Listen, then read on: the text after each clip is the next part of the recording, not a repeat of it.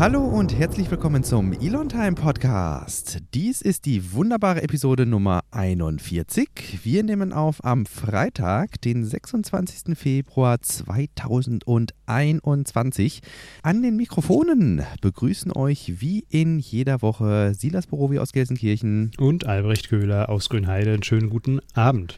Ja, ganz, ganz herzlich willkommen zum Elon Time Podcast. Es freut uns immer sehr, wenn äh, wir einen Sprung gewissermaßen in der Statistik vernehmen können und sagen können, ja, offenbar gibt es ein paar Menschen mehr, die wir mit diesem Podcast erreichen. Es freut uns, dass ihr da seid. Wir haben in dieser Woche wieder eine ganze Reihe, ich würde sagen, größerer Themen, wo wir ja die letzten zwei Wochen eher so ein buntes, prall gefülltes Potpourri irgendwie hatten. Ähm, diese Woche beschränken wir uns dann auf so größere Blöcke, die wir aber immer wieder schon so angeteasert haben. Ich glaube, wirklich neu ist nur ein Block, wenn ich jetzt gerade mal so reinschaue. Ansonsten mhm. holen wir im Grunde so die lösen wir Versprechen ein, die wir mal so gegeben haben im Verlauf der Zeit. ja. Womit wollen wir anfangen? Ah, klar, mit dem großen Thema Perseverance. Nein, Perseverance. Meine Frau hat mich letztens korrigiert äh, und da hat sie ja auch recht. Sie ist Englischlehrerin Grundschule und meinte, Mensch, Albrecht, du sprichst Perseverance immer wohl falsch aus. Das muss richtig klingen. Perseverance? Ja, so in der Art. Perse ja? Perseverance. Mhm. Da hat sie auch recht, das äh, muss, muss natürlich auch richtig sein. Dann kannst du doch bestimmt jetzt auch damit mit der Übersetzung von Perseverance glänzen. Mhm, ja. Ähm. äh, mir fällt es so, nicht sofort ein. Es ist, äh, es ist die Ausdauer. Ausdauer, ja. Ich wollte es gerade umschreiben, weil mir das Wort nicht eingefallen ist. Aber Ausdauer. Mann, ja. jetzt hast du mich hier so ein bisschen, äh, jetzt bin ich peinlich berührt. Ja, ich, ich dachte, wenn du da jetzt drüber gesprochen hast, dann, dann werdet ihr doch bestimmt auch drüber gesprochen haben, was Natürlich. das Ganze heißt. Ich, ich, wusste auch mal, was es heißt. Ähm, ja. Hab das auch selber nachgeschaut und konnte das äh, Wort, äh, was ich im Kopf hatte, aber jetzt nicht so richtig rausbringen. Das, das, das, das geht mir in letzter Zeit ja. irgendwie öfter. Ja. Also gerade, weil ich ja auch am Giga Berlin Gelände des Öfteren bin und da auch irgendwie viel auch Englisch gequatscht wird oder ich mit um, Leuten im Internet äh, mich im Englischen unterhalte äh, oder austausche, ist mhm. das immer nicht ganz so einfach, von einem zum nächsten zu springen und äh, dann das Wort, was man eigentlich im Kopf hat, dann auch richtig auszusprechen. Viel schwieriger finde ich halt immer äh, das, was du jetzt gerade im Grunde auch hattest, diese Situation, wenn jemand daneben steht und fragt, ja, und was hast, was hast du jetzt mit dem gerade besprochen? Dass man erstmal so, äh, ja gut, wie drücke ich das jetzt auf Deutsch aus? Man hat doch irgendwann ja. so ein Gefühl dafür, äh, was, wie die Sprache funktioniert und dann hat man auch, mhm. ein, dann, dann nimmt man die die, die Vokabeln halt auch einfach als genuin Englisch wahr irgendwie. Dann, dann mhm. gehören die halt einfach so zum Wortschatz dazu und dann macht man sich keine Gedanken mehr irgendwie, ob jetzt äh, Perseverance irgendwie Ausdauer bedeutet oder ob man ein gewisses Gefühl einfach damit verbindet und weiß, dass Ausdauer gemeint mhm. ist. Ja, stimmt. Dieser Rover oder dieses Raumschiff oder wie nennt man es? Spacecraft ist ja auch mal, ist ja auch so ein Wort. ja, und von, ja, von diesen Wörtern gibt es ja auch wirklich viele, ne? die, die eigentlich im Englischen äh, dann auch mal verwendet werden und man dann aber gar kein deutsches Pendant mehr dazu kennt, was eigentlich verrückt ist. Kannst du dich noch an die Zeit erinnern, als wir hier wirklich kleinteilig versucht haben, englische Begriffe ins Deutsche ja. zu übersetzen. Ja. Wir haben ja. irgendwann aufgehört, glaube ich. Mhm. Es sind dann doch zu viele geworden und manchmal klingt es auch einfach unnatürlich. Ja. Ach, ihr Lieben, ja, ähm, das gehört äh, einfach irgendwie dazu, dass äh, dann auch hier mal ein bisschen anekdotisiert wird irgendwie. ähm, Perseverance ist angekommen auf dem Mars. Dieses wunderbare, ja, jetzt sind wir wieder dabei, dieses wunderbare Spacecraft äh, ist äh, wie lange unterwegs, unterwegs gewesen? Äh, sieben. sieben. Monate, ne? Mhm, sieben Monate. Und äh, ist jetzt auf der, auf der Marsoberfläche gelandet. Und was halt das Besondere ist gegenüber zum Beispiel der Mission, äh, die die, äh, wo die Chinesen jetzt gerade dabei sind, die auf die versucht zum, versuchen, zumindest auf die Marsoberfläche zu bringen, dass ähm, Perseverance, dieses Manöver, was mit Curiosity auch schon ähm, bekannt geworden ist, ähm, ja, noch weiter zu präzisieren. Und zwar ist es so ähnlich wie äh, das, was wir von den Falcon 9 Boostern bei SpaceX äh, kennen. Und zwar, die fallen ja auch runter auf die Erde und kurz bevor es wirklich absolut zu spät ist, zünden die die Triebwerke und ähm, landen dann auf der, äh, auf, der, ja, auf der Erde oder auf dem Drone-Ship. Und das wird ja immer so ein bisschen als Suicide, also als ähm, so ein bisschen als Suizidlandung ähm, bezeichnet, weil wenn da irgendwas schief geht, dann schlägt man halt auf der Oberfläche auf und dann ist vorbei. Und die Landung. So wie wir das in der Vergangenheit auch äh, ein paar Mal sehen konnten. Jetzt ja. ähm, bei, bei, der Falcon 9 zum einen die, die ja. Besserung und ähm, bei den äh, Space äh, Starships. Ja, genau, die machen auch einen Suicide Burn. Und typischerweise wird man ja denken, gut, ich mache das vielleicht so wie Apollo oder wie gesagt jetzt die Arabischen Emirate oder eben China. Ich gehe erstmal in den Orbit, in den stabilen, um diesen Planeten oder um diesen Himmelskörper, auf dem ich landen will.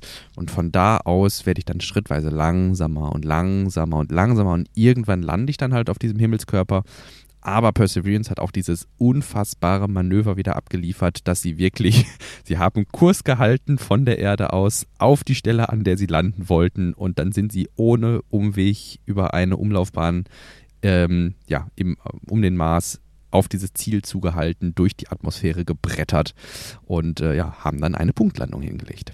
Mhm. Mit einem Herablassen der äh, Raumfahrtsonde äh, oder des Rovers, Raumfahrt, Rovers, Raumfahrt über die Marsoberfläche fahrendes Gefährt ähm, mit einem ja, Kransystem heruntergelassen. Äh, und das ist dann auch äh, ja, zu sehen gewesen. Einige Tage später, während der Pre Pressekonferenz am Montag, jo. hat man dann äh, ein Video veröffentlicht. Ja. Und das war auch sehr eindrücklich, muss ich sagen. Und ähm, könnte ich mir immer und immer wieder angucken. Ja, ich fand es auch wirklich äh, sehr cool, hier mal äh, Videomaterial kannten wir in gewisser Form bereits, aber jetzt äh, Video und Ton.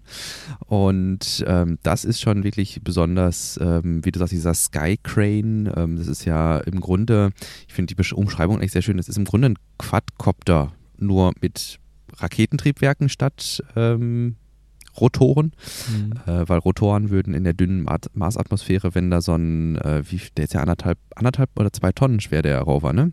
Das ist ja so, so groß wie ein Smart, sagten wir immer, ne, ungefähr. Mhm. Und äh, wenn sowas natürlich an so einem Quadrocopter irgendwie äh, dran baumelt, dann müsste der auf so einer dünnen Mars ähm, oder in so einer dünnen Marsatmosphäre schon ziemlich große Rotoren haben, das funktioniert. Insofern ist es so ein Quadcopter mit äh, Raketentriebwerken und von da wird er dann runtergelassen. Und ähm, ja, ist dann erfolgreich gelandet. Ein sehr cooles Manöver und ähm, ja, die Leute im JPL waren ziemlich happy, dass das alles so gelaufen ist, wie sie es sich vorgestellt haben. Hm. Na, kann man sich äh, auch vorstellen, dass da die Last dann von einer Sekunde auf die nächste von den Schultern fällt. Das ist ja auch etwas, woran sie Ewigkeiten gearbeitet haben.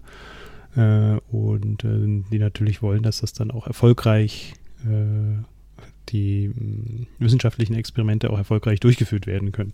Ja.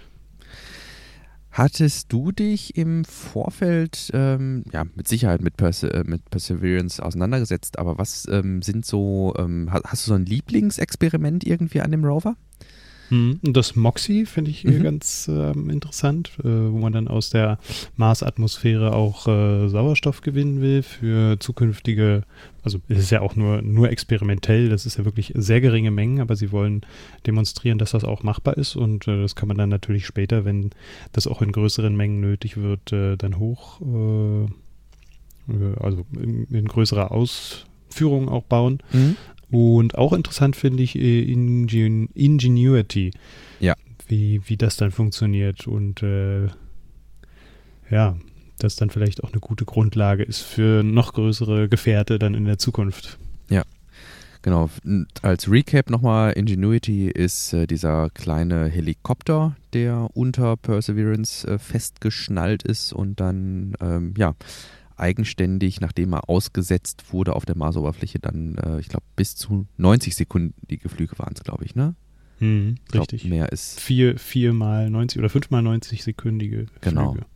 Und das Ganze. Ja, und das, das ist halt ähm, ein Helikopter mit wirklich großer Spannweite. Das sind, glaube ich, zwei Flügelpaar, also ein Flügelpaar. Ja. Äh, und äh, hat eine große äh, Flügelspannweite, so dass er dann auch aufgrund der, der geringen, äh, also da ist ja kaum Luftwiderstand erzeugbar. Ja. Von daher ähm, müssen diese Flügel so groß sein. Genau, der Mars hat äh, Vergleich, wenn man das mit der Erde vergleicht, etwa ein Prozent der Dichte in der Atmosphäre und ähm, insofern braucht man da schon verdammt große äh, Rotorblätter, die sich verdammt schnell drehen, um äh, da einen nennenswerten Auftrieb zu erzielen. Und wie du sagst, das sind zwei Paare im Grunde genau, die dann da ähm, gegeneinander, also das kennt man ja von, ähm, von so Modellbau. Helikoptern kennt man das ja im Grunde auch. Also sind ja auch zwei Rotorpaare, die äh, gegeneinander drehen und äh, so dann eben diese Rotation äh, ausnullen. Und ähm, das Ganze, einige haben sich so ein bisschen daran gestört, dass das so, ja, vier mal 90 Sekunden, das ist ja im Grunde nichts und was bringt das überhaupt? Ähm, aber es wurde eigentlich von Anfang an relativ klar kommuniziert, dass es sich bei den Flügen von Ingenuity um ein Proof of Concept handelt. Also erstmal beweisend, dass es überhaupt möglich ist, kontrolliert auf einem fremden Himmelskörper mit einer so dünnen Atmosphäre und mit einer ganz anderen Anziehungskraft äh, zu fliegen und äh, dann möglicherweise noch nützliche Aufnahmen daraus zu machen. Weil das ist ja dann auch wieder das Spannende. Wir haben jetzt das erste Mal, dass wir zwei Gefährte in unmittelbarer Nähe zueinander haben, die ja, die von sich gegenseitig äh, Fotos und Videos machen können. Und wenn dann hm. Perseverance Ingenuity beim Starten und Landen zusehen kann, das ist doch dann wohl der Hit in Tüten. Ja, das wird cool. Ja, ich weiß gar nicht, hm? ich weiß gar nicht, ob Ingenuity auch äh, Videoaufnahmen machen kann hm. oder ob die dann nur Bilder schießt. Das weiß ich auch nicht. Ich auch nicht.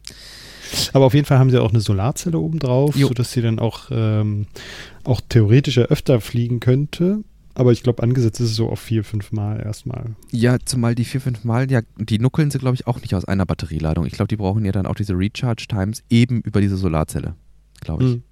Das darf man mhm. nämlich auch nicht vergessen. Da hatte ich, also da hätte ich mir in, weiß ich nicht, früher, äh, früher in Anführungszeichen, äh, nie Gedanken darüber gemacht, dass das wirklich so krass sich auswirkt. Ähm, man würde ja denken, ja, Mars ist ja jetzt nicht so unfassbar weit von der Sonne. Also, wenn man sich jetzt überlegt, die Erde ist klar, ist weit von der Sonne entfernt, aber ist jetzt der Mars so viel weiter von der Sonne entfernt? Und ähm, ja, äh, turns out, ähm, die Strahlungsmenge, die man für Photovoltaik auf dem Mars verwenden kann, die, ähm, ich weiß nicht, welches Gesetz dahinter steckt. Das ist jetzt vielleicht auch äh, nicht so relevant, aber es ist auf jeden Fall kein linearer Zusammenhang. Es ist nicht, wenn ich doppelt so weit von der Sonne weg bin, dass ich dann nur noch die Hälfte habe, sondern es ist, glaube ich, ein ähm, exponentieller Zusammenhang. Ich glaube, er ist quadratisch. Ähm, das heißt, auf dem Mars haben wir nur noch, äh, ich glaube, ungefähr Daumenmaß 30, 25 bis 30 Prozent hm. der Sonneneinstrahlung ja. von der Energiemenge her. Das heißt, wir brauchen, äh, angenommen, man hätte so ein 10 Watt Solarpanel hier auf der Erde. Diese 10 Watt Solarpanel, die, so ein, da kann man vielleicht so eine Vogelhäuschenbeleuchtung oder was kann man da machen. Also ein bisschen was geht damit schon. Ähm, aber dann würden halt mit diesem 10 Watt Solarpanel auf dem Mars in der Spitze, in der Spitze, sind ja immer nur Spitzenangaben, 2,5 bis 3 Watt erzeugt werden. Hm. Und ähm, das ist dann natürlich, dass ich dann nach, nach einem 90-sekündigen Flug ähm, dann ein paar Tage vielleicht sogar nachladen muss. Hm. Ähm, da macht man sich so, glaube ich, keine Gedanken drüber, dass ja. das doch Sonnenunterschied macht, ob man jetzt auf der Erde oder auf dem Mars ist, weil meine Güte, die Atmosphäre ist dünner, da muss die Sonneneinstrahlung noch stärker sein. Mhm. No. In dem Artikel, auf den wir gleich noch eingehen werden, von Frank Wunderlich-Pfeiffer, ähm, da wird geschrieben von 44 bis 64 Prozent weniger Strom als im Erdorbit. Ja. 44 bis? Also 44 bis 64. Ja, genau. 64 Prozent mhm. weniger, genau. Ja, dann sind wir ja ungefähr bei, ja, bei 35 Prozent, dann 36 Prozent, ja. Mhm. Ja, aber kein Spaß mit Sicherheit, äh, das zu planen und ähm, ich bin mir sicher, auch das wird nochmal eine große Feier geben, wenn dann Ingenuity geflogen ist. Ähm, mein Liebling äh, an, an Bord von Perseverance ist ja wirklich auch Moxie, äh, wie du gerade sagtest, das aus der Mars-Atmosphäre ähm, ja, Sauerstoff gewinnen soll, weil es gab ja jetzt auch gestern oder vorgestern, ich habe nicht so viel bei Twitter mitbekommen, ich war schwer im Klausurstress, ähm, aber das, was ich mitbekommen hatte, war, dass Elon ja auch twitterte, wenn Starship dann die ersten Flüge zur Marsoberfläche absolviert, wird es wahrscheinlich so viel Methan mitbringen, dass es wieder zurückkommt und nur den Sauerstoff vor Ort auftanken. Mhm. Mhm. Ja, und so lange ist es ja eigentlich auch nicht mehr. Und da ist er auf die Erkenntnisse von dieser Mission auch angewiesen, definitiv. Angewiesen. Ja. du ähm, und was äh, war dann jetzt dein, ähm, dein, dein, hast du die, die Kamera, ach Quatsch, die Videos gesehen, also von dem, von Descent, von der Landung? Ja, auf jeden Fall. Und ich hatte. Was war dein, dein Favorite? Mm. Also es ist ja in mehreren Abschnitten äh, auch präsentiert worden. Mein Favorite war tatsächlich die kurze Videosequenz, auf der man kein technisches Gerät gesehen hat. Das hätte ich ja eigentlich angenommen, dass, dass ich das irgendwie mhm. am ehesten hätte sehen wollen. Aber tatsächlich war es diese Videosequenz, wo man von unterhalb von Perseverance auf die Marsoberfläche guckt mhm. und sich da der, äh, der ja, man sieht erst eine, eine, eine gedeckte Sandstaubschicht oder was auch immer und dann wird der Staub aufgewirbelt, wird aufgewirbelt und dann werden irgendwann kleinere Steinchen, größere Steinchen freigelegt. Also das wie mit so einem Laubgebläse im Grunde im Sandkasten ähm, dann da die Oberfläche freigelegt wird. Live, äh, nicht live, aber äh, ein Video von einem anderen Planeten, das fand ich schon, ah. das ist ja schon so, so, ja. okay, das ist da kann man, also da kann ich mir das so richtig vorstellen. Das ist dann so Sahara-Atmosphäre irgendwie und dann landet da jemand mit dem Helikopter oder so und man wirbelt den ganzen Sand auf. Also das, da war für mich so die Connection da. Ja, mhm. da könnten wirklich irgendwann vielleicht auch mal Menschen äh, sein und dann müssen die sich irgendwo in Deckung begeben, wenn da so ein Starship landet oder sowas, ne? Ja, also das war auch meine Szene, meine Lieblingsszene, wo man dann wirklich sieht, wie der, wie der Sand da zerstäubt wird. Oh. Klasse. Ja. Wir hatten aber auch Videoszenen, die Easter Eggs in gewisser Weise äh, beinhaltet haben. Ähm, ich weiß nicht, hattest du dich nee. vorab schon darauf gestoßen? Hast dich also darauf gestoßen? Deutsch.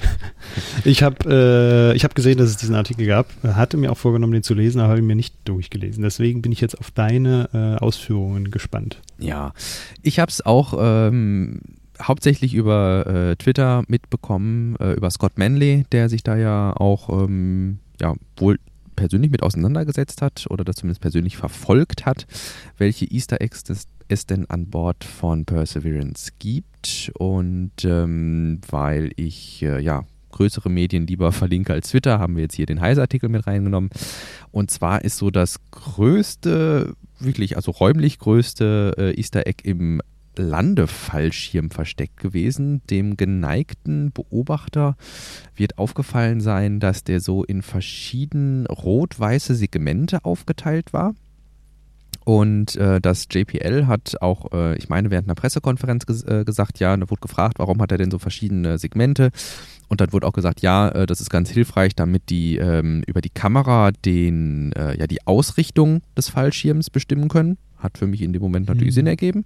Mhm. Ne, dass ich, wenn ich dann Computer Vision äh, habe, also eine Kamera und einen Algorithmus, der diese Position irgendwie ähm, auswertet, mhm. dass es dann natürlich Sinn ergibt, dass ich weiß, wie dieser Fallschirm orientiert ist. Aber zusätzlich, ich weiß nicht, ob das ähm, einfach nur ähm, ja, ob beides stimmt oder nur eins von beidem, äh, es versteckt sich auch ein 7-Bit-Code äh, auf diesen insgesamt vier Ringen des Fallschirms. Und ähm, ja, da steht drauf, Dare Mighty Things, also traue dich äh, große Sachen.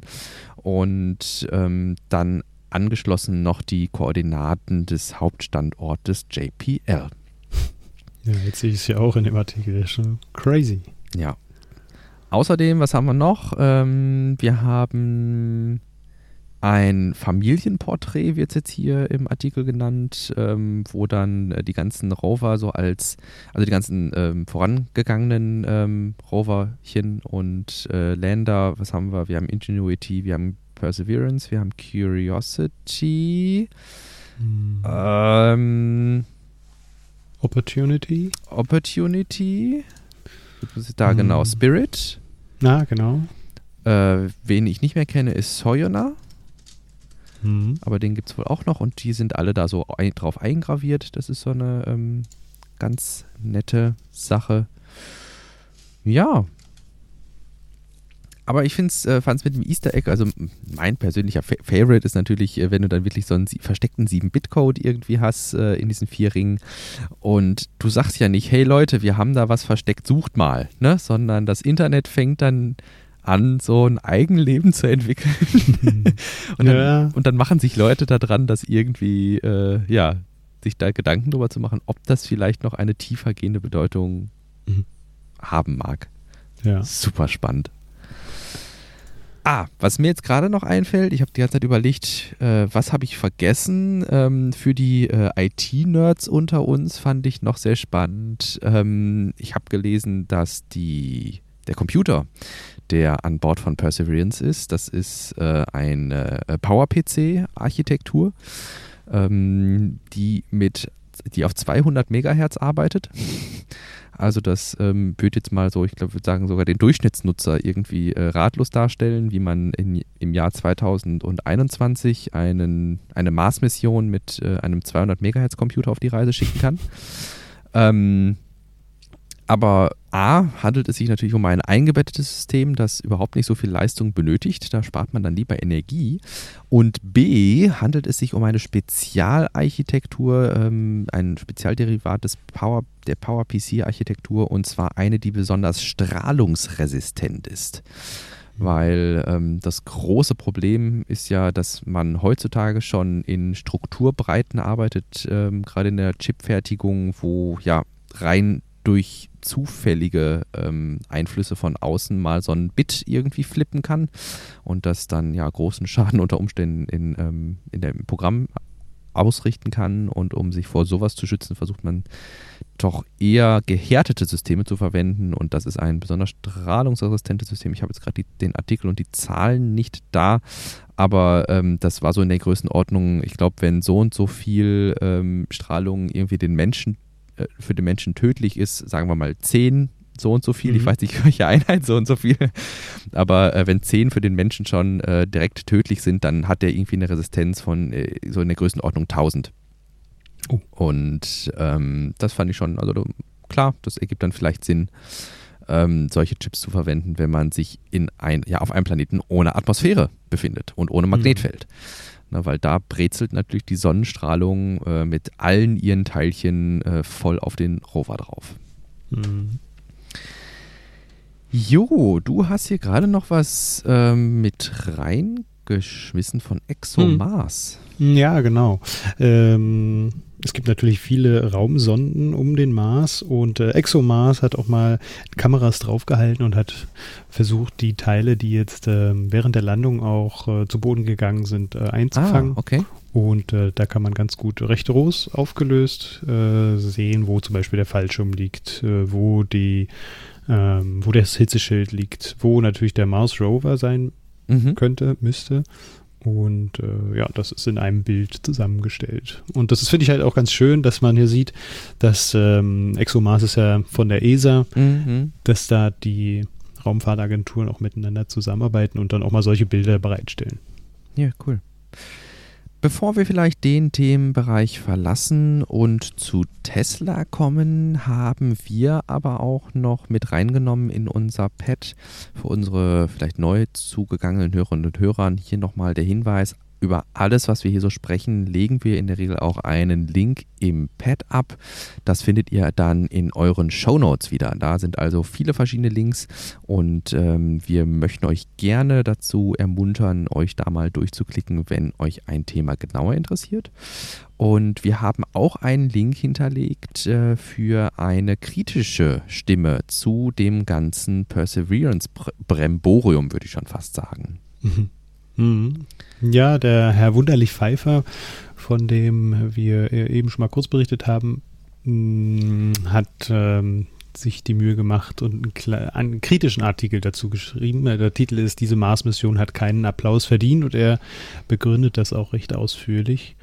Ähm, ja, die Hauptkritikpunkte sind eigentlich, dass da ziemlich viel Geld äh, aufgewendet wurde, für eigentlich wenig wissenschaftlichen, äh, ja, wenig wissenschaftliche tatsächliche Arbeit. Vieles wird immer wieder neu aufgewärmt, we wenige richtig neue wissenschaftliche äh, Gerätschaften sind äh, bei Perseverance jetzt nicht dabei sagt er, und ähm, er kritisiert auch, dass die Datenübertragung vom Mars zur Erde ziemlich schlecht ist und es um einiges besser sein könnte, wenn man dann ein bisschen mehr Geld in die Hand nimmt.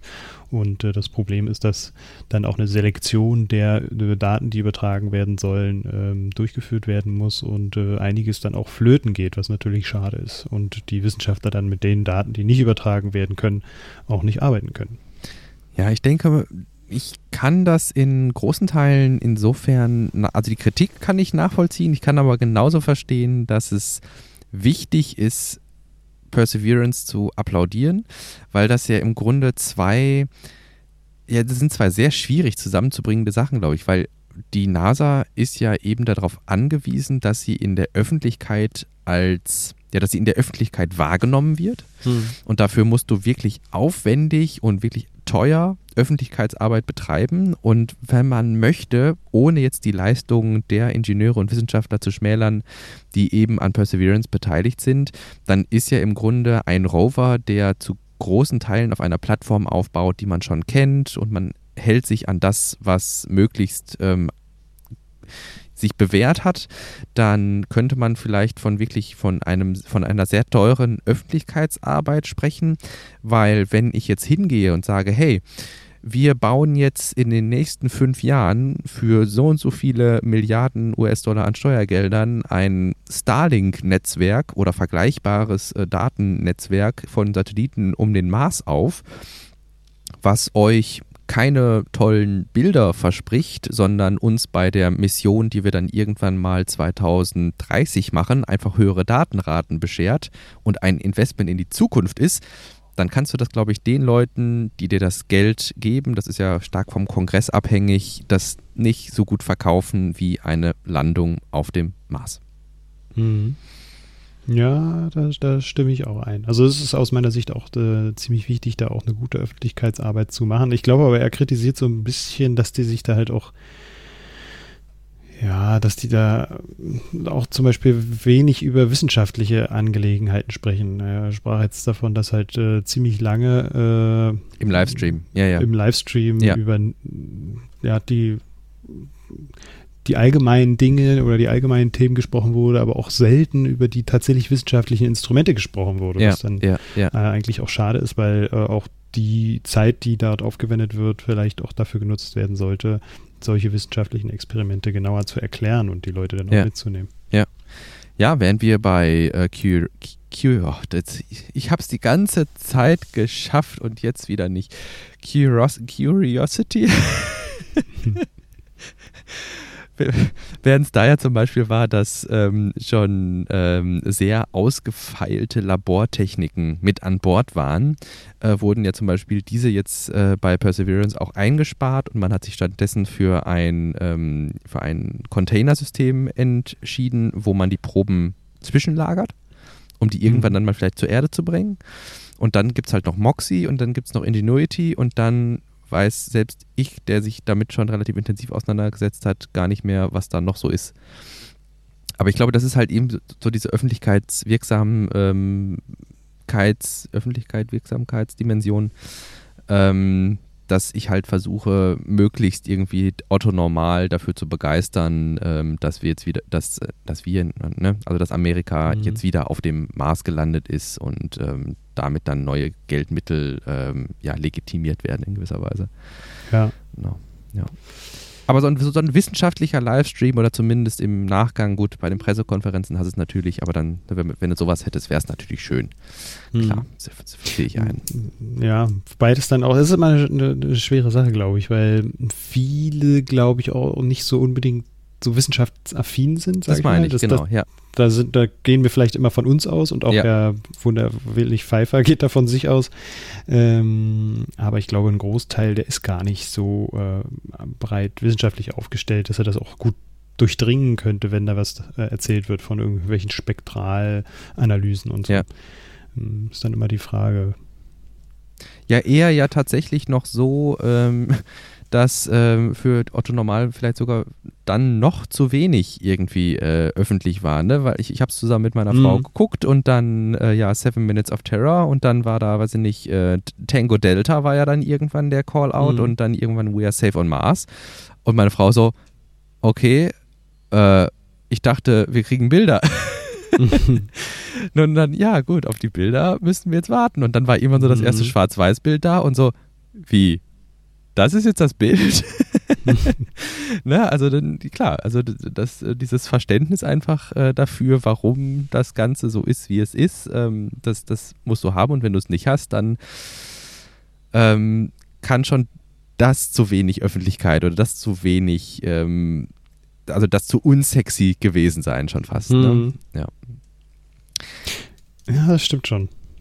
Es ist immer nicht ganz einfach, auch irgendwie mal mit Arbeitskollegen darüber zu sprechen, wenn sie dann äh, und sie dann fragen, Mensch, und kann man schon mal Bilder sehen? Und ich sage, naja, nee, da müssen wir noch ein paar Tage warten. Das ist immer nicht mhm. ganz so mhm. verständnisvoll, äh, wirken dann meine Kollegen. Gut, mein Lieber, mit Blick auf die Uhr mhm. kommen wir zum nächsten Thema. Ja. Thema wäre Giga Berlin. Da lohnt sich mal wieder ein bisschen darüber zu sprechen. Da ist doch auch wieder einiges passiert. Äh, ich weiß gar nicht, wann wir das letzte Mal darüber gesprochen haben. Ähm, aber es ist, glaube ich, gefühlt eine Weile her. Deswegen nochmal ein kurzes äh, Update zu dem, was da eigentlich gerade passiert. Ähm, Sehr gerne. Wir haben ja diese riesengroße Lagerhalle äh, oder diese riesengroße Halle, äh, die ja aus mehreren Gebäudekomplexen jetzt zusammengebaut wurde. ähm, da sehen wir eigentlich so gut wie, dass das Dach komplett zu ist. Nur an der Gießerei fehlen noch einige Teile. Und ähm, ja, Fenster müssen noch verbaut werden im südlichen Areal. Ähm, da ist aber auch demnächst alles zu und wir haben dann eine komplett geschlossene Gebäudehülle. Es gab das, doch jetzt, äh, sorry, dass ich reingrätsche, mhm, aber das ja. äh, vielleicht doch so auch von der Priorität relativ hoch. Äh, wir hatten, glaube ich, das letzte Mal in Episode 34 drüber gesprochen, wenn ich so reinschaue. Und mhm. da war mhm. gerade der neue B-Plan beschlossen. Mhm. Ähm, seitdem gab es ja auch glaube ich, nochmal jetzt kürzlich auch neue Genehmigungen, oder? Hm, ja, genau. Also wir haben äh, lesen können, dass zum einen nochmal eine neue Genehmigungsantrag äh, gestellt wurde, um die gerodeten Flächen dann auch äh, da den Oberboden abtragen zu können. Darauf wartet Tesla aktuell. Und äh, die neunte Genehmigung, oh, da muss ich, das muss ich selber nochmal schauen, was war denn das nochmal? Da äh, kommt man dann auch gerne mal durcheinander und ich will nichts Falsches erzählen, aber bei grünheideforfuture.de kann man das nochmal nachlesen in der, ähm, in der Chronologie. Mm. www.grünheideforfuture.de Ah, genau, es ist nun erlaubt, technisches Equipment in die Werk Werkteile Presswerk, Karosseriebau, Lackiererei einzubauen. Richtig. Mm, also das. Äh, also Innenausstattung sind, jetzt schon. Genau, richtig. Also technisches Equipment mhm. wäre dann richtig Roboter, äh, die wir auch am Gelände schon gesehen haben, von KUKA. Wunderschön rote Roboter. Und ähm, ja, man wird da jetzt, glaube ich, ziemlich viel äh, Elan da reinstecken, das auch so schnell wie möglich hochzuziehen, die Fertigungsstraßen. Mhm. Genau, und du hattest gerade angesprochen, ähm, diese diese Sitzung in Grünheide am 15. Dezember, die da stattgefunden hat, das war bezüglich des B-Plans, der Verabschiedung des, äh, des erweiterten B-Plans. Und da gehört dazu, dass dort ähm, die Auffahrt, eine temporäre Auffahrt und dann auch später eine, eine richtige Auffahrt auch gebaut werden darf. Ähm, das sind also. Ähm, genau, darüber hatten wir gesprochen in der 34. Genau. Ja. ja. Also der B-Plan wird halt nochmal angepasst an die Infrastruktur und ähm, da werden jetzt einige Arbeiten auch durchgeführt. Und äh, diese temporäre Auffahrt, die wird jetzt gerade hergerichtet. Da habe ich auch mal ein Bild ähm, ins Padlet mitgeschmissen. Ähm, da sieht man, dass da die Autobahn äh, eine, eine, größere Baustelle hat und dort auch Bäume gefällt werden auf Seiten von dem Tesla-Gelände, sodass dann dort später auch äh, Asphalt äh, aufs Tesla-Gelände von der Autobahn geführt werden kann. Mhm. Genau. Jetzt ist es ja tatsächlich so, wie gerade festgestellt, wenn wir zuletzt in der 34 drüber gesprochen haben, dass es schon ja mittlerweile ja, mehr, ja, sieben Wochen her ist, ähm, dass wir darüber gesprochen haben. Und ähm, wir erwarten oder hatten damals und immer wieder eigentlich erwartet, dass er jetzt bald mal dann vielleicht auch was ähm, rauskäme zur endgültigen Genehmigung. Ähm, mhm. Gibt es da jetzt irgendwie noch Ergebnisse zum Beispiel von dieser, ähm, ne? Also von, von, dem Erörterungstermin, von dem Erörterungstermin mhm. beispielsweise und also wie ist denn so der also unabhängig jetzt von einzelnen Bauabschnitten, aber auch da äh, werde ich auf jeden Fall nochmal verlinken. Ähm, ich glaube, der Google Drive ist öffentlich, ne? Mhm, bei ja. euch, äh, die, weil äh, wenn ihr längere Zeit keine Bilder von der Gigafactory gesehen habt, dann sei es euch ganz, ganz warm ans Herz gelegt, äh, da mal reinzuschauen. Es ist unfassbar, was da, finde ich, in den letzten, ich würde mal grob über den Daumen wirklich acht Wochen passiert ist. Also das ist optisch ein Riesenunterschied. Und ähm, schaut da gerne mal rein. Ich verlinke euch gerne nochmal den Google Drive, äh, den Albrecht da pflegt. Aber so der globale Blick auf die Sache. Ähm, mhm. Gibt es da irgendwas ähm, Spruchreifes?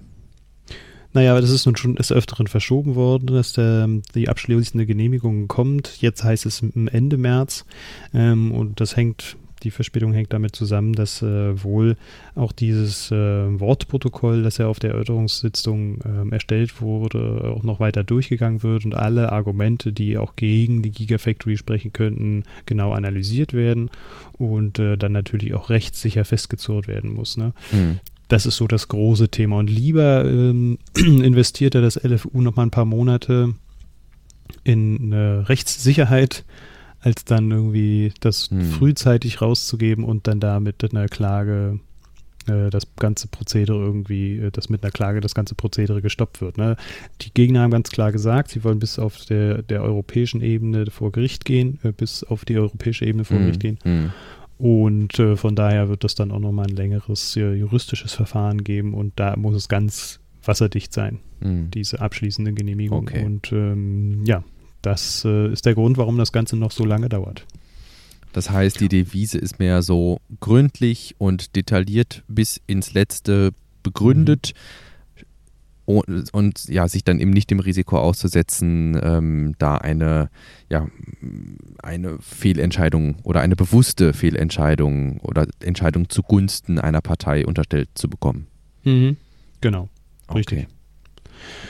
Ja, und das ist so der Grund, warum jetzt nach wie vor auf vorläufige Genehmigung gesetzt werden muss. Mhm. Das ist natürlich auch immer so ein bisschen scheibchenweise. Und ähm, ja, ist die Frage, ob es das tatsächlich auch ausbremst oder ob die trotzdem noch flexibel genug sind und ähm, ja, auf diese doch mhm. Verzögerung auch einzugehen. Ne? Damit hat jetzt auch keiner wirklich gerechnet. Mhm. Es ist ja, so wie ich das immer verstanden habe, also wie ich es verstanden habe, das vielleicht hinten eingestellt, aber es, äh, es ist ja auch so, dass das ja jetzt kein, äh, das vielleicht nochmal für die Hörerinnen und Hörer, wenn wir jetzt länger nicht über Giga Berlin gesprochen haben, das ist ja jetzt kein Tesla Exclusive, dass man einem Unternehmen die Möglichkeit einräumt, äh, vorzeitig, äh, dieser vorzeitige Maßnahmenbeginn äh, gemäß Emissionsschutzgesetz und dass es unter Umständen auch sein kann, dass dieses gesamte Gebäude und die gesamte Anlage fertig installiert ist, ohne dass äh, die abschließende Genehmigung da ist. Mhm. Aber wo ich mir nicht mehr sicher bin, äh, wir hatten damals mit Tobi drüber gesprochen, den müssten wir eigentlich auch mal wieder machen irgendwann. Ähm, darf produziert werden, bevor die abschließende Genehmigung da ist? Gibt es da auch dann diesen, weißt du, ob das geht? Mhm, ja, das geht. Das hatten wir damals auch besprochen. Das ist äh, durchaus möglich und auch Usus. Also es gibt äh, unterschiedliche Projekte, wo das mhm. dann auch schon so gemacht wurde. Ist das im Grunde vielleicht sogar so ein schöner Segway ähm, zu äh, einem äh, Tesla Rati-Artikel und einem Tweet, den du eigentlich retweetet hast, den es aber nicht mehr gibt? Hm. Ja, das Tesla Mac, muss ich sagen, äh, hat da einen Tweet auch aufgenommen, den wir äh, auch recht frühzeitig entdeckt haben. Der kommt von einem Mitarbeiter von einem Softwareingenieur oder äh, Unternehmen oder sogar der Chef eines äh, Softwareunternehmens, die mit der Deutschen Bahn auch eng zusammenarbeiten und äh, da ist in einem Videocall von der Deutschen Bahn wohl mitgeteilt worden, ähm, dass Tesla sie gebeten hat, auch recht frühzeitig, äh, und zwar ab Mai, schon ähm, die Möglichkeit bereitzustellen, Fahrzeuge vom Giga Berlin Gelände wegzutransportieren. Äh, erst in noch kleinerer Stückzahl und dann ab Juni, Juli in hoher Stückzahl. Ähm, und ja, das deutet darauf hin, dass Tesla eigentlich vorhat, im Mai dann auch schon zu produzieren. Hm. Das äh, halte ich für echt sehr ambitioniert. ähm, aber so ist Tesla nun mal äh, und will, falls doch alles gut geht und sie ab Mai produzieren können, dann auch schon die Fahrzeuge vom, vom Gelände äh, schiffen ne? oder mhm. vom Gelände fahren lassen. Mhm.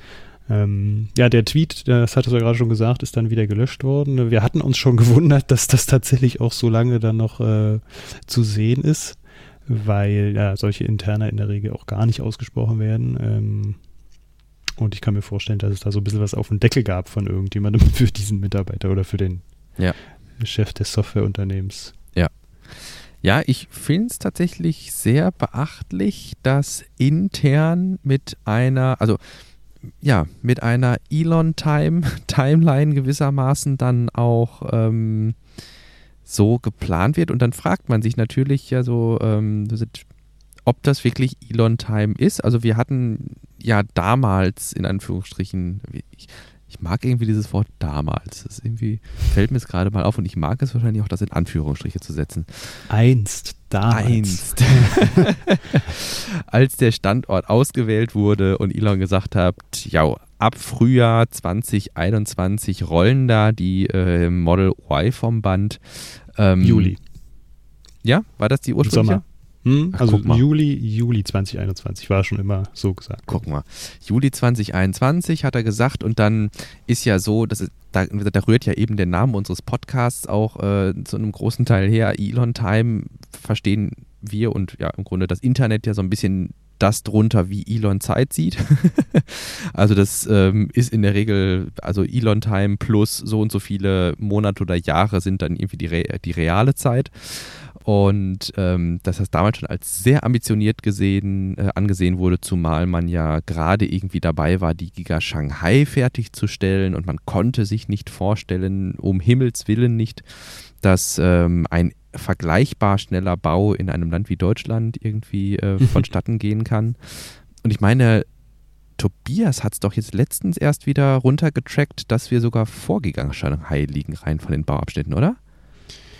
Ah, da bin ich mir nicht ganz so sicher. Also wir haben schon einige Verzögerungen. Ich glaube, sein Update ist schon ein bisschen älter. Was er jetzt zuletzt abgedatet hat, war die, ähm, war die Fläche, die, äh, die Dachfläche.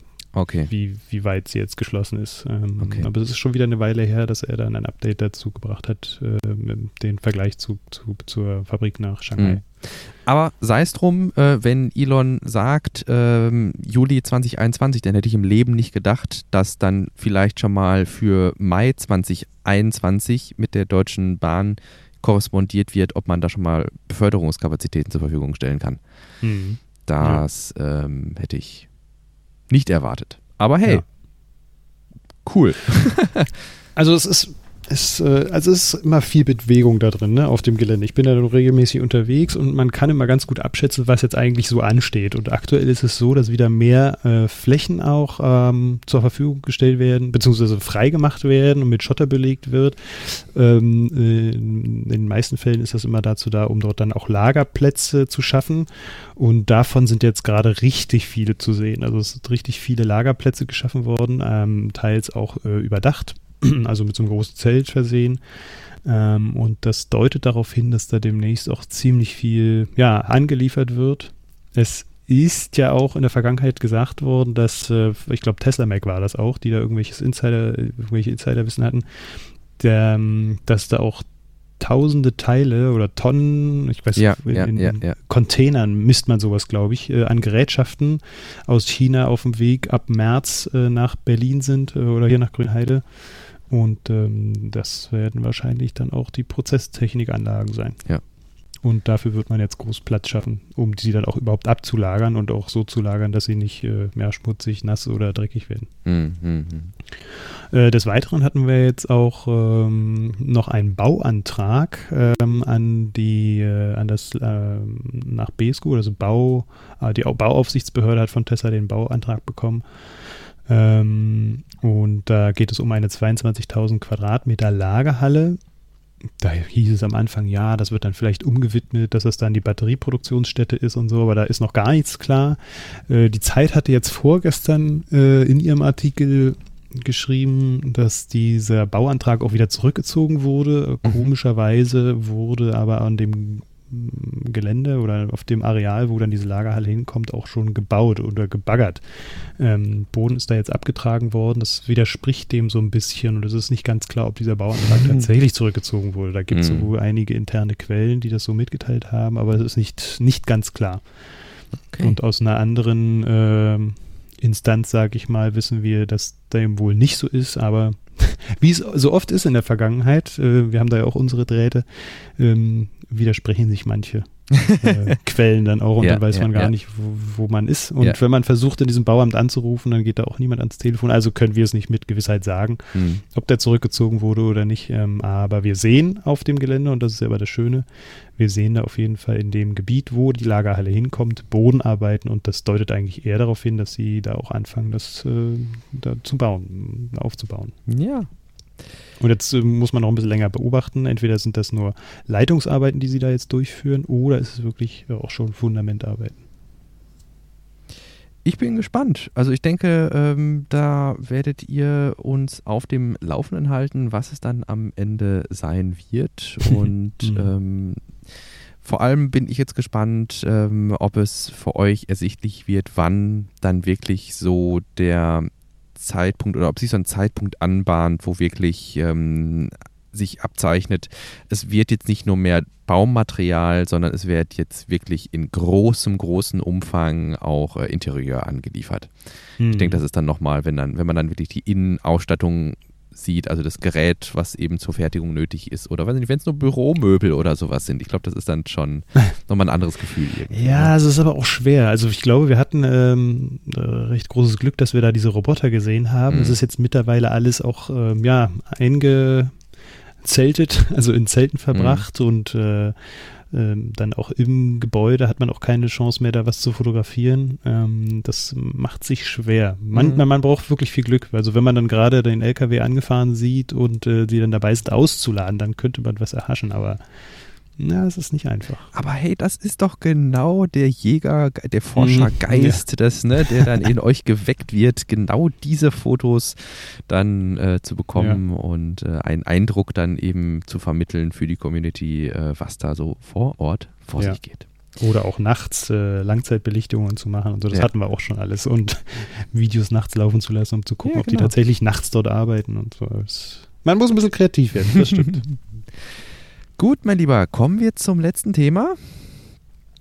Ja, Tesla Model S und Model X Refresh. Das hatten wir letztens schon mal angekündigt, dass wir darüber mal sprechen wollen.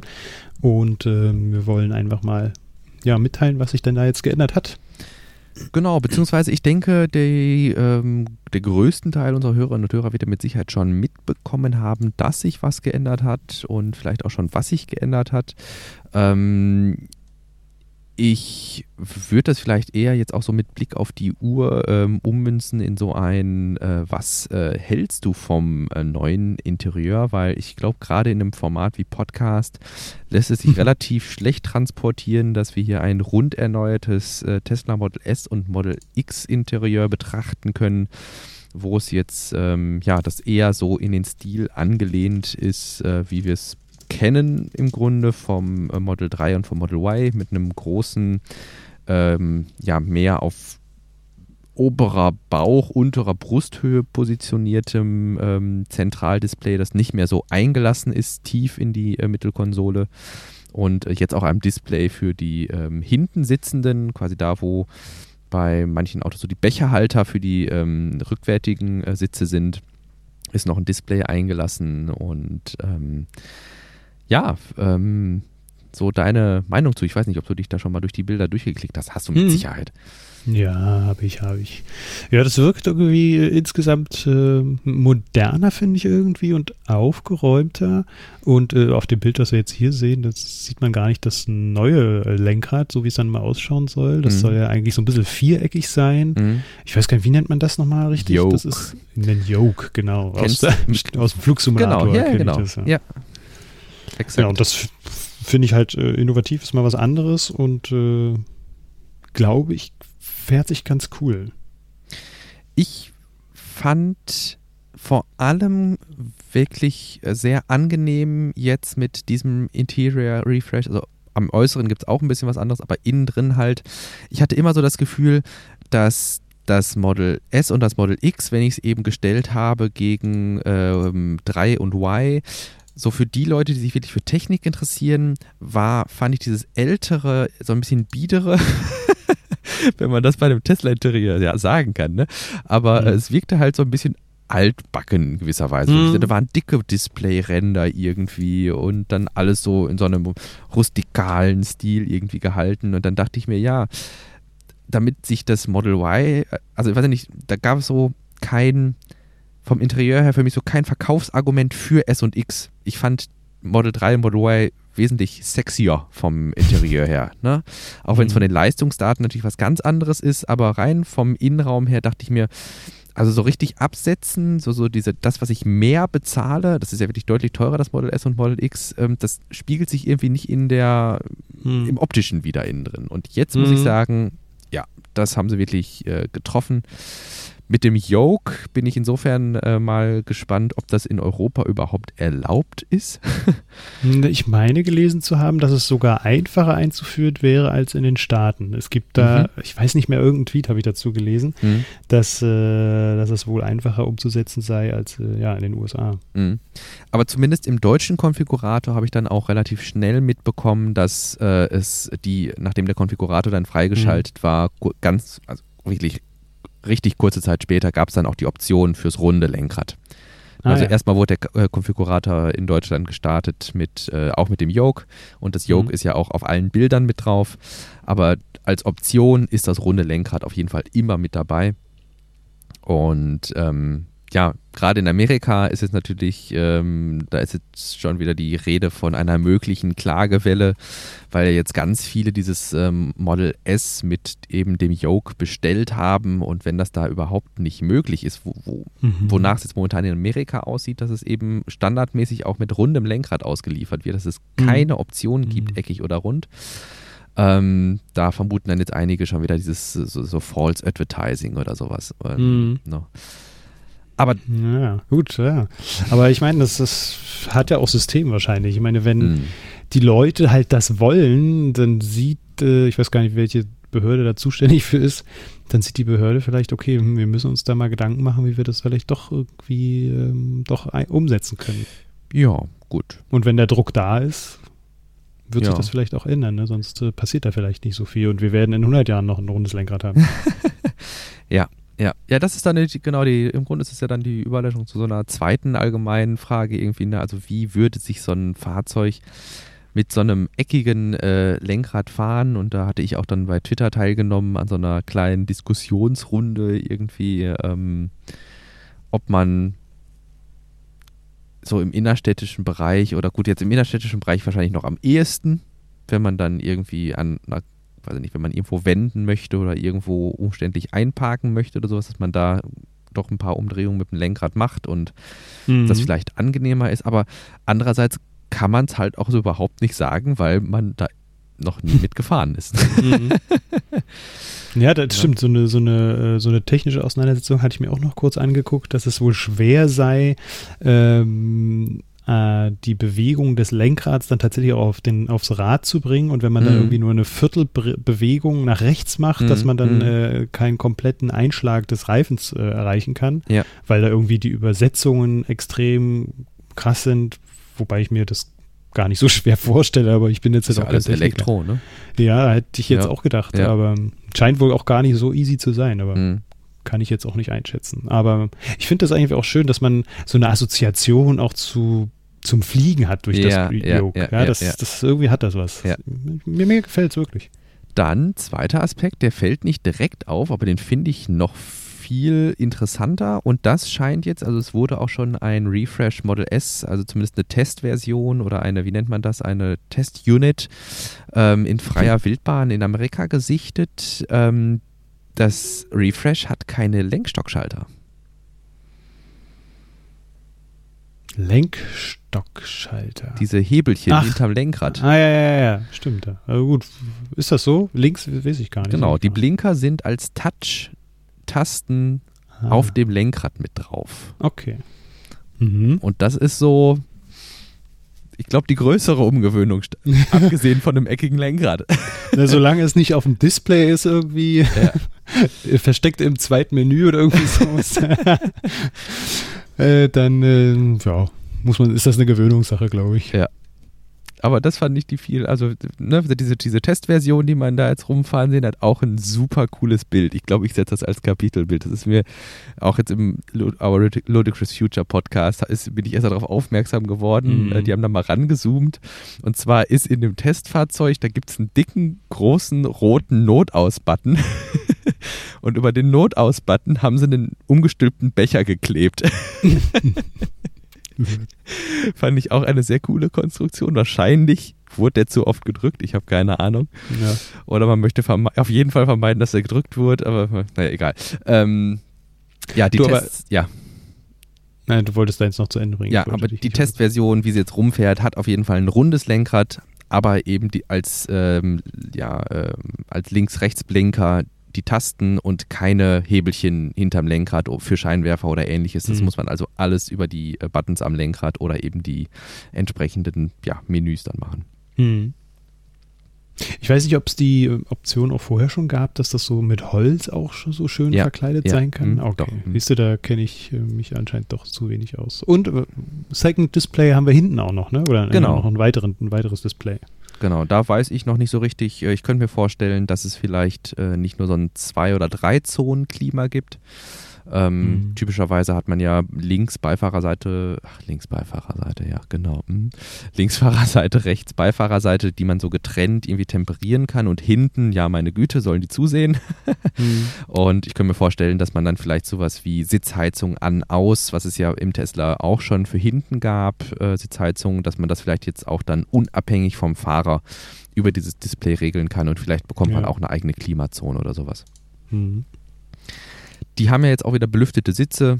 Dann wäre sowas vielleicht auch, dass man dann sagt, weiß ich nicht, ähm, das belüfteter Sitz, also Sitzbelüftung, Sitzklima, ähm, Sitzheizung und dann vielleicht die eigene Temperatur da in seinem Eckchen, dass man das dann getrennt einstellen kann und dann kann man vielleicht sogar noch während der Fahrt irgendwie Netflix auf dem kleinen Display da anmachen. Mhm.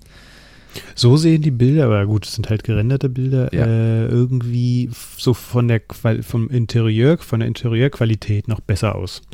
Ähm, das finde ich bei den Fahrzeugen, die jetzt so draußen sind, da merkt man schon, dass es auch ein bisschen viel Plastik irgendwie verwendet mhm. und dass das Interieur, dass da in der Vergangenheit nicht so viel Aufmerksamkeit drauf geflossen ist. Ich glaube, dass, also ich habe das Gefühl, das ändert sich auch. Ja. Es, es wirkt wertiger, sagen wir es mal so. Wobei ich muss sagen, ich bin schon, also ich hatte, ich hatte ähm, für längere Zeit die Gelegenheit, mit einem Model X, Model X rumzufahren. Mhm. Und ähm, da muss ich sagen, das unterscheidet sich doch deutlich ähm, von dem Model 3, wo ich äh, drin gesessen habe, von einer Interieurqualität. Mhm. Also das scheint vielleicht auch nochmal eine S- und X-Sache zu sein. Also das ist schon so deutsche Oberklasse-Feeling irgendwie, ne? Mhm. Also, dass du da viel mit Stoffen hast, dass du da viele Soft-Touch und wenig Plastikoberflächen hast und dann dieses Holz da drin und so, dass das wirkt schon mhm. sehr, sehr rustikal, sehr edel. Also, mhm. ähm, da glaube ich, das ist dann vielleicht auch einerseits vielleicht einfach eine äh, Model S X-Sache und andererseits natürlich auch eine Renner-Sache. Ne? Mhm. Da kannst du natürlich sehr mit Material spielen und ähm, dann. Ja. ja. Das und ist so das. Mehr Geld lassen. Ja, natürlich. Ähm, wobei ich, das ist auch so die Sache, klar, dieses Testfahrzeug, was man äh, da jetzt in freier Wildbahn gesehen hat, das sieht noch nicht sehr fertig aus ähm, im Interieur. Also da ist zum Beispiel auch äh, das, die Gangwahl zum Beispiel ist nach wie vor in der Mittelkonsole, da gibt es diesen dicken Notausknopf und all sowas. Ähm, insofern bin ich mir noch gar nicht sicher, äh, wenn jetzt das wirklich im August oder September, glaube ich, auf die Straße gehen soll, warum es dann noch keine fertigen Testfahrzeuge gibt. Na, naja. Gut. Hast du noch ein Anliegen, mein Lieber?